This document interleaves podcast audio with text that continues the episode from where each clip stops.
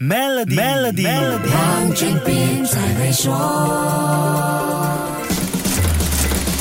你好，我是黄俊斌。相信大部分的公司已经开工，为全新的兔年冲刺了。无论是大企业还是小公司的老板，今年有几件事情是不能不注意，也绝对不可以不处理好的。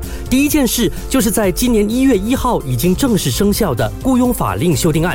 这份修订案对雇佣员工的企业经营者会产生什么样的影响呢？来听听马来西亚中华总商会总裁正拿督孔令龙怎么说。第一个呢，你看他的产假，你讲九十八天呢？无形中呢，会产生一个呢所谓的老板有一个恐惧感。如果你的呃员工是五位的话，五位全是女性呢，哎，你会有恐惧感的啊。有一天你会啊三个人可能没没没来上班上三个月这样。然后呢，父亲呢，他还有一个七天的假期，他是一个有薪假。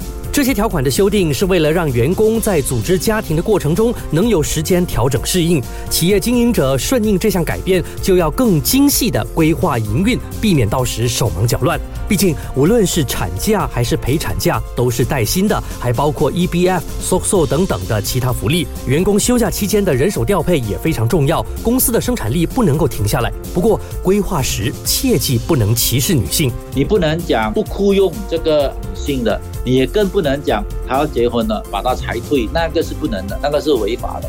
另外，可以享有超时工作加班费，也就是 overtime 的员工薪金顶额，在修订案里已经提高到月薪四千令吉。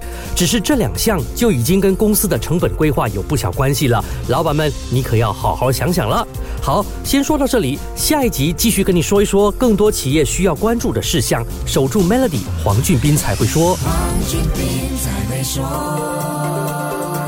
与屡获殊荣的财富伙伴 Maven Premier 进行春节开运存款，可享受更高的年利率。详情浏览 Maven Premier Wealth.com/rewards。